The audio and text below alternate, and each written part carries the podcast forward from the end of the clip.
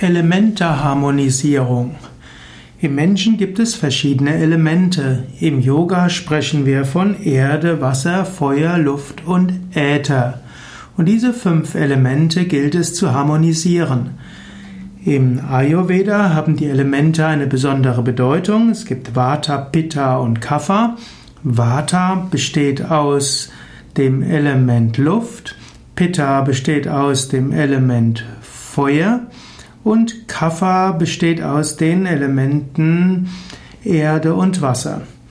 Manchmal wird auch gesagt, Vata besteht aus den Elementen Luft und Äther. Und so ist Vata zum einen Luft im Sinne von Bewegung und Äther im Sinne von Ausdehnung. Und Pitta ist eben feurig und Kapha ist Erde in Bezug auf geht nach unten und Wasser im Sinne von nährend und im Sinne von fruchtbar. Es gilt, seine Elemente so zu harmonisieren, wie es einem entspricht. Wer zum Beispiel Angst hat, der hat vielleicht zu viel Luft und hat die Erdhaftung verloren und auch das Vertrauen und auch die Wärme. Und wer antriebslos ist, der hat vielleicht zu viel Kaffer, da ist vielleicht das Erdelement zu stark geworden. Oder wer frustriert ist und dabei innerlich brennt, der hat vermutlich ein zu starkes Feuerelement. Und so gilt es, die Elemente zu harmonisieren. Man kann auch sagen, bestimmte Eigenschaften hängen mit den Elementen zusammen. Vata ist Leichtigkeit, Vata ist Offenheit, beziehungsweise Luft ist Leichtigkeit und Offenheit und Kommunikation, ist aber auch Angst und Unruhe. Feuer ist Durchsetzungsvermögen, ist Mut, ist Willenskraft.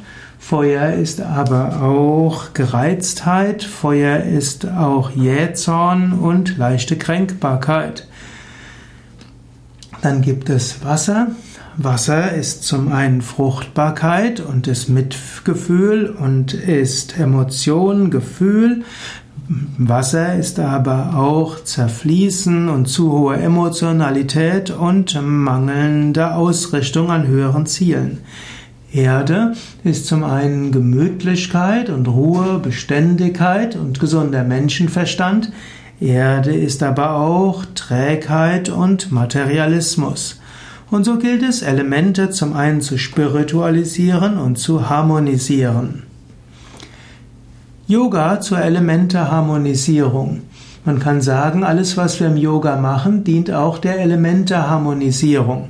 Wenn man zum Beispiel Asanas übt, da gibt es solche Asanas, die mehr das Herzchakra aktivieren. Und Herzchakra ist Luftelement. Es gibt Asanas, die aktivieren das Manipura Chakra und das ist das Feuerelement. Andere aktivieren Swadhisthana Chakra und damit das Wasserelement. Und es gibt einige, die wirken auf Muladhara Chakra und damit das Erdelement. Wenn man eine Yoga-Sitzung macht, gibt es dabei auch Elementeharmonisierung. Es gibt auch spezielle Elemente-Harmonisierungsmeditationen. Es gibt zum Beispiel die sogenannte Chakra-Harmonisierungsmeditation, wo die verschiedenen Chakras harmonisiert werden und damit die Elemente. Im Yoga Pranayama gibt es die Samanu Übung und Samanu Pranayama harmonisiert insbesondere die vier unteren Elemente Erde, Wasser, Feuer und Luft. Letztlich das Ätherelement braucht nicht besonders harmonisiert zu werden. Wenn man die ersten vier harmonisiert hat, öffnet sich auch das Ätherelement. Auch die verschiedenen Empfehlungen im Yoga für Ernährung und für Mantras und Kirtan dienen alle auch dazu, dass das Prana fließen kann, dass die Chakras sich öffnen und dann gibt es auch die Elementeharmonisierung automatisch. So kannst du selbst überlegen, gibt es irgendwelche Ungleichgewichtigkeiten bei deinen Elementen? Hast du irgendwo von einem Element entweder zu viel, ist es zu unruhig oder gelähmt oder nicht harmonisch ausgelebt? Elemente-Harmonisierung ist ein wichtiger Aspekt im Kundalini-Yoga, im Raja-Yoga und um sein volles Potenzial auszuschöpfen.